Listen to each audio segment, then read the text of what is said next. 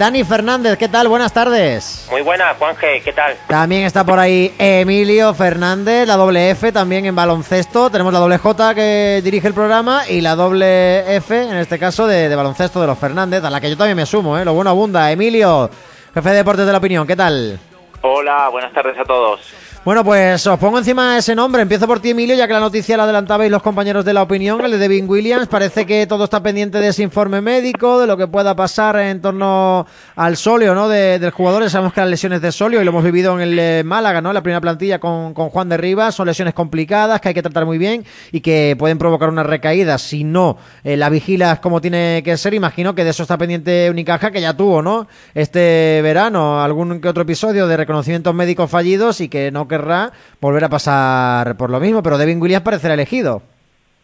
Sí, pero yo creo que cada minuto que pasa sin confirmación oficial por parte del club, eh, yo creo que cada minuto que pasa se aleja un poquito esta opción. Mm, es, es opinión, no es información, ¿eh? pero eh, tú date cuenta que se solicitaron unos informes médicos antes, hoy es jueves, el martes por la tarde.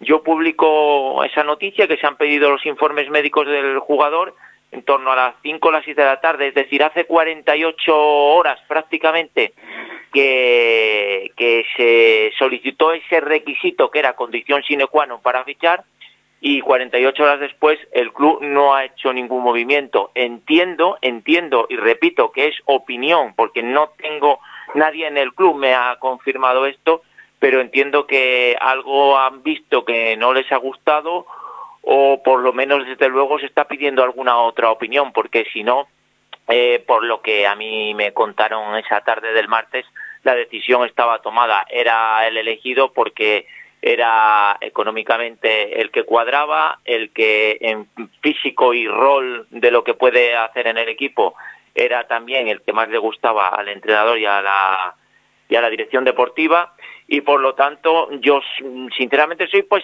soy pesimista por esto que te estoy diciendo porque han pasado pasan pasan las horas y no se confirma el fichaje. Entonces entiendo que, que hay algo que hay algo serio. Efectivamente como tú has dicho eh, las lesiones de solio son muy puñeteras eh, son lesiones de las que los deportistas se curan perfectamente pero que tienen una cierta tendencia a recaída, sí, por lo que me explicaron también, no está cicatrizada bien la herida. Aquí el, único problema es, el jugador dice que está bien para jugar y los médicos lo único que tienen que ver es si la herida de su lesión está cicatrizada. No es que es tan fácil como eso.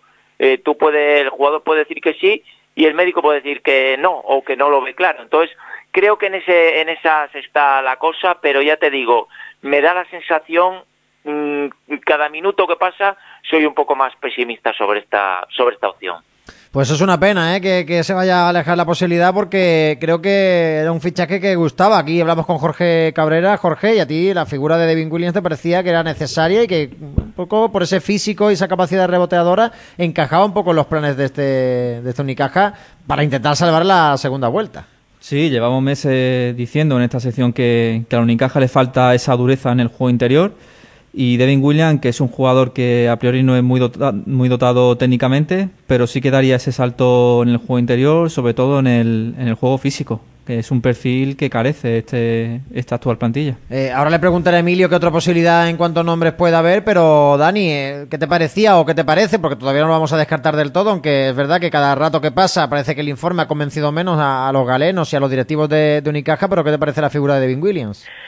Hombre, si él viene físicamente me parece un fichaje brutal, un fichaje absolutamente extraordinario y que yo incluso si él estuviera físicamente bien y pasara el reconocimiento médico, que ya sabemos en este club que pasar el reconocimiento médico no es nada fácil y sino que le pregunten a cierto jugador que está ahora por Rusia, pues verdaderamente yo este jugador lo ataba para incluso la próxima temporada porque eh, bueno Devin Williams es un jugador eh, que bueno aparte de, de sus cualidades físicas es un jugador muy bueno yo creo que los aficionados de Unicaja lo recordarán porque hace un par de temporadas eh, recordaréis la temporada de la Eurocup del top 16 donde eh, estuvimos en el top 16 con el Juventud, con el Tofas Bursa, nos jugamos hasta la penúltima jornada prácticamente en la que Unicaja certificó el primer puesto con el Tofas Bursa, estábamos en esa pelea entre el equipo turco y nosotros y en el Tofa Bursa el mejor jugador era Devin Williams y era un jugador que prácticamente doble doble por, semana. Se quedaba siempre muy cerca de conseguir el doble doble cada semana de esa temporada. Incluso creo que consiguió algún que otro MVP y, bueno pues era el mejor jugador del Tofa Bursa un jugador oh, que bueno salvando las diferencias lo podemos comparar mucho con Kyle Hines eh, el actual jugador de Milán un jugador que no es muy alto pero sí es un jugador muy contundente, que va muy bien al rebote, que tiene una facilidad para ah, capturar rebotes eh, impresionante y que luego en el uno contra uno es muy bueno. Es un jugador que domina muy bien el juego de espaldas, un jugador que domina a la perfección el pick and roll, que se entiende muy bien eh, con los compañeros, que tiene una ejecución final del pick and roll siempre eh, muy buena, muy explosiva. Bueno, ya te digo, es un jugador que no tenemos, eh, que ese corte no tenemos, y fíjate, yo recuerdo eh, cuando nos enfrentamos a él que, eh, bueno, ahora mismo no, no recuerdo, pero creo que estuvo cerca del doble doble en el Carpena, pues ya te digo, este jugador cada semana hacía casi doble figura. Eh, recuerdo en el Carpena que la gente eh, decía, bueno... Te, repaso, Dani, un segundo, yo te repaso las cifras. Eh, en la pista Tomana hizo 15 puntos y 8 rebotes en 27 minutos y en el Carpena 11 puntos y 7 rebotes. Claro, es que es un jugador que siempre se quedaba muy cerca del doble-doble. Y de hecho creo que consiguió varios doble-dobles en la temporada y algún MVP de, en la competición. Y, y bueno, yo recuerdo a, a los aficionados que este jugador se enfrentó a Elegar y a Jerum, que eran eh, nuestra pareja de pibos esa temporada, y les hizo un 7. Y la gente decía, bueno, es que eh, tendríamos que echar a Elegar, teníamos que echar a Jerum y fichar a este, porque este es el jugador que necesitamos. Yo recuerdo, ¿no? A, la gente eh, decir eso, y, y realmente, pues, bueno, al cabo de dos temporadas, pues fíjate, a acabar aquí. Bueno, no sé, ya te digo, eh, como dice Emilio, mm, cada vez que pasan las horas y el club no hace ningún movimiento y tenemos esa duda del estado físico, eh, pues todos tenemos dudas. Eh, sería una pena, pues ya te digo, es un jugador que si está físicamente bien, bueno, nos daría un salto calidad muy importante, justo en, las posiciones que no tenemos eh, quizás esa garantía ¿no? en cuanto a juego al poste bajo y sobre todo en el tema del rebote que ya sabemos que Unicaja pues no sé si es el penúltimo equipo de la CB el antepenúltimo en rebote entonces un jugador que ayudaría de una manera brutal pero claro habría que ver el estado físico y habría que ver eh, en qué condición está y si fichamos al Devin Williams del Tofa Bursa eh, hablamos en este caso de que si no viene Devin Williams, Emilio, y otro nombre que está encima de la mesa, el de Onuaku, ¿no? También había sonado para ser ese refuerzo eh, en la pintura de, del Carpena. Sí, bueno, se han valorado varios nombres porque esta búsqueda, ya lo sabemos todos, viene desde hace bastante tiempo. Yo creo que desde la ventana de noviembre estamos hablando de que el Unicaja se iba a reforzar con un pivo, entonces, bueno, ha habido muchos nombres pero eh, la verdad es que eh, está el mercado muy complicado este año. Lo, creo que Juanma en alguna entrevista lo ha dicho y es cierto que está muy complicado por, por muchísimas cuestiones. Hay eh, jugadores, bueno, ahora con la, con la concesión de Tim Abromaitis de que sea comunitario, se ha liberado la, ficha de extracomunitario y eso es lo que ha acelerado un poco ahora al club para buscar un jugador porque puede fichar un norteamericano, algo que hasta hace dos semanas no, podía ser porque estaban las, las fichas de extracomunitario estaban ocupadas en el equipo. Entonces, ahora hay más margen, es verdad, pero es que resulta que hay muchísimos jugadores que no quieren venir a Europa este año porque los equipos, las franquicias de la NBA están haciendo contratos de 5, de 10 días, de 15 días a jugadores de la G-League, de la, de la liga esta de la que se nutren muchos sus equipos en Europa, en esta, sobre todo en esta parte de la temporada temporeros o jugadores hasta final de temporada, pero bueno, sí, temporeros a, fin de cuentas. Eh, antes venían, pero ahora prefieren quedarse allí porque eh, como, como la NBA no para por el COVID, pues los equipos que tienen jugadores con COVID acuden a esas ligas y hacen fichajes por 10, 15 días, por dos semanas, y, y, así puede seguir la competición. Entonces, ese caladero lo has perdido. Y luego hay otro problema que es muy evidente y que no nos gusta decirlo, pero es así. Eh, los jugadores que ahora mismo están en Europa eh, en disposición de cambiar de equipo están buscando Euroliga y Eurocup. Es que es así, es que no, ¿sabes? No, es que no, no se puede decir otra cosa. A, la Basketball Champions League vas si no tienes opción de ir a otro equipo. Mira, el, el, el nombre que más ha gustado, el nombre que más se ha, se ha, se ha, se ha intentado que viniera es el de Matías Lesor. Matías Lesor terminó en Maccabi, un contrato temporal, y estaba en el mercado. Eh, era un jugador caro, pero por cuestiones que no vienen al cuento, afectivas, vamos a llamarles así, él está ligado a Málaga. Entonces, el club intentó que esa cuestión afectiva primara sobre lo económico e intentar fichar a Lesor hace muchísimo, hace por, por lo menos un mes y medio o por ahí, es que no, no recuerdo ya. Y Matías Lesor se fue al Partizan. Eh, alguien pensará, joder macho, irte a vivir a Belgrado, colega, pudiendo vivir en Málaga, en un equipo como el Unicaja, aspirante a jugar la Copa del Rey, ahora ya no, pero en ese momento sí, aspirante a jugar la Copa del Rey, aspirante a jugar playoff, aspirante a ganar la Basketball Champions te vas a Partizan, tío, a vivir a...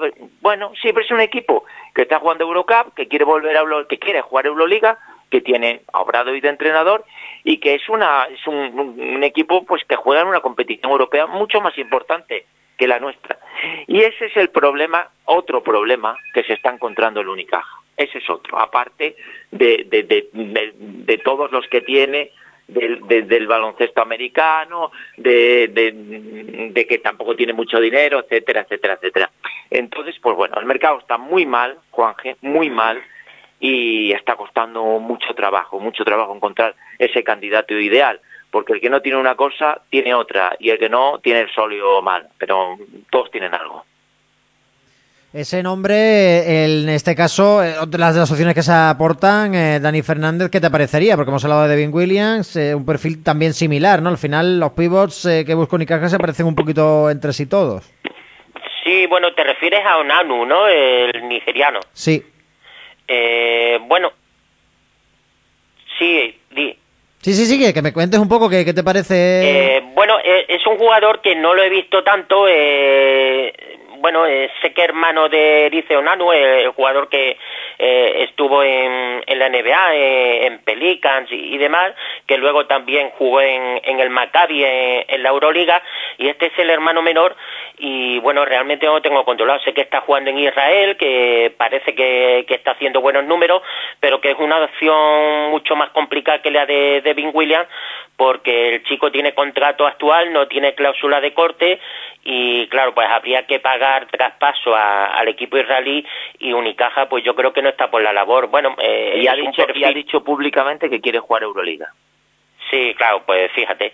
Eh, entonces, pues bueno, mm, tal como está el tema, mm, yo lo veo complicado, ¿no? Es como dice Emilio, eh, el mercado es, difícil porque aparte de que eh, los equipos de Euroliga y Eurocup están ya apurando también las últimas semanas para reforzarse y, y, bueno, para mejorar sus plantillas, eso también provoca también es cierto que haya jugadores que salgan al mercado, que ahora mismo están en equipos de Euroliga y Eurocup y que acaban cortados para hacer sitio a otros, pero la situación está complicada porque, hombre, Unicaja, mm, su disponibilidad económica es la que es eh, y, lógicamente, tampoco se va a hipotecar ah, porque sabemos que para la próxima temporada se quiere hacer una reestructuración importante de la plantilla y, claro, pues cuanto más dinero haya en el verano para fichar, mucho mejor equipo tendremos y si ahora te estás gastando pues una posible partida que puede ir para la próxima temporada, ah, pues entonces mal vamos, ¿no? Mm, bueno, ya te digo, es, es una situación complicada la que está viviendo Juanma en, el Unicaja para sondear el mercado y para atraer a alguien que sea eh, y que cumpla las 3B y habrá que esperar, ¿no? Yo ya te digo, a mí mm, el posible fichaje de Vin Williams sí me gusta bastante porque nos daría un salto calidad, pero claro, siempre que fuera eh, el jugador de Tofa Bursa y no el jugador que, que han cortado e, este año en Turquía. Entonces, pues, a ver, supongo que en las próximas horas, en los próximos días saldremos ya de dudas. Lo que sí está claro, Jorge, es que parece que la llegada de un pivot supondría esa noticia que ya se barruntó a finales del mes de noviembre, principios de diciembre, de que Rubén Guerrero iría cedido con Luis Casimiro al Betis. Pues sí, el técnico manchego que sigue... No, chicos, no, parece que no va a ir al Betis, ¿eh? Porque el Betis, eh, he leído que ha fichado a Jacob Wiley, eh, el exjugador de ah. Gran Canaria, está, lo cual... está negociando, no, no, no, no Ah, no ha fichado todavía. No hay, no hay, confirmación oficial del fichaje, ah, pero, pero, pero mm, de todas maneras eh, también se habla de que Casimiro podría tener incluso dos plazas para, para reforzar el juego interior, porque ellos están jugando ahora con Luis García, va muchas veces convocado Luis García, que es un jugador de 2004, es decir, todavía en edad junior y va convocado con el primer equipo. Entonces, eh, bueno, ahí hay, ahí hay hueco en el que también podría entrar Rubén. Desde luego en Sevilla están un poco hartos, también os lo, os lo digo, de, de esperar por esta situación, porque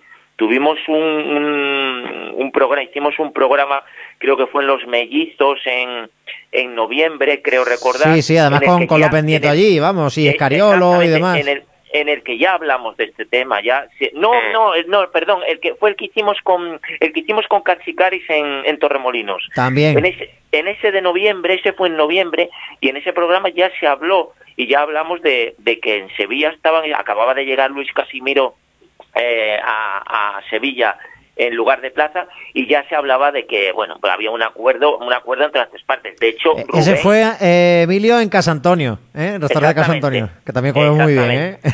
Exacto, muy, muy bien. Y nos acompañó estuvo mm, Potis no en aquel correcto. Potis aquel día y aquel día lo estuvimos hablando de, de la de que la opción esta de de estaba absolutamente apalabrada para que llegara un jugador y se fuera eh, Rubén a Sevilla. Pero fíjate, todo el tiempo que ha pasado en Sevilla siguen esperando por él y bueno, pues no sé si la llegada de Jacob Willy puede suponer que se cierre totalmente esa puerta, pero creo que habría sitio eh, para los dos porque mm, Casimiro ha demostrado mm, que confía en Rubén, porque si os acordáis, hace ahora un año, cuando él se fue, era claramente el pivo titular del equipo.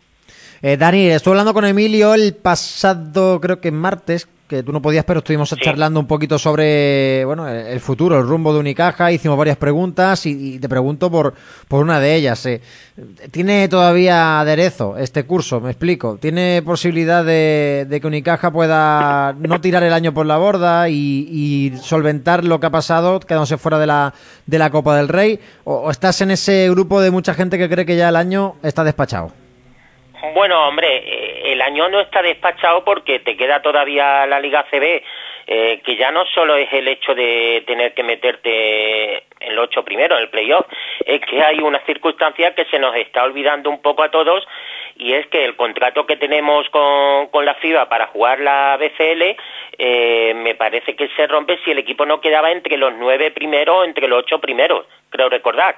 Entonces, claro, el equipo todavía tiene que eh, mejorar y, dar mucho de sí en, la liga y, por supuesto, no se puede dar la temporada por perdida. Ahora, que estamos todos decepcionados. Mm, tanto aficionados como todo el entorno y yo creo que incluso los propios jugadores, eso es algo incuestionable. ¿Que queda todavía temporada para maquillar? Bueno, Unicaja no es la primera vez que maquillaría una temporada.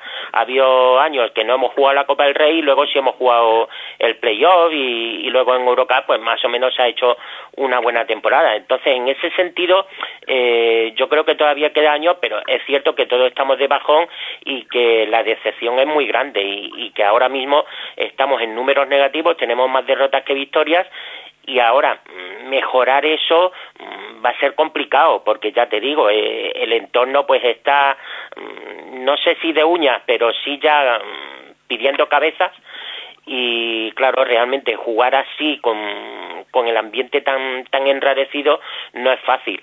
Entonces, pues bueno, esperemos que, haya una reacción, ¿no? Porque sobre todo la BCL yo creo que es una competición uh, que ahora vamos a ver que, se pone un poquito más interesante a partir del, del top 16 y que se puede llegar lejos, que ganarla va a ser complicado porque hay equipos uh, que de hecho ya nos han ganado esta temporada y están en, en BCL, como el equipo francés, como el Manresa, como el Tenerife, pero bueno, vamos a ver, ¿no? Ya te digo, eh, todavía queda temporada y si al final conseguimos ese refuerzo que, nos hace falta y damos eh, un pasito adelante en el tema del físico y, y del rebote, pues se puede intentar maquillar algo, ¿no? Pero que nadie nos quite que la decepción está ahí y que cuando pongamos la nota del mes de junio, mm, desde luego a, al aprobado no creo que se llegue.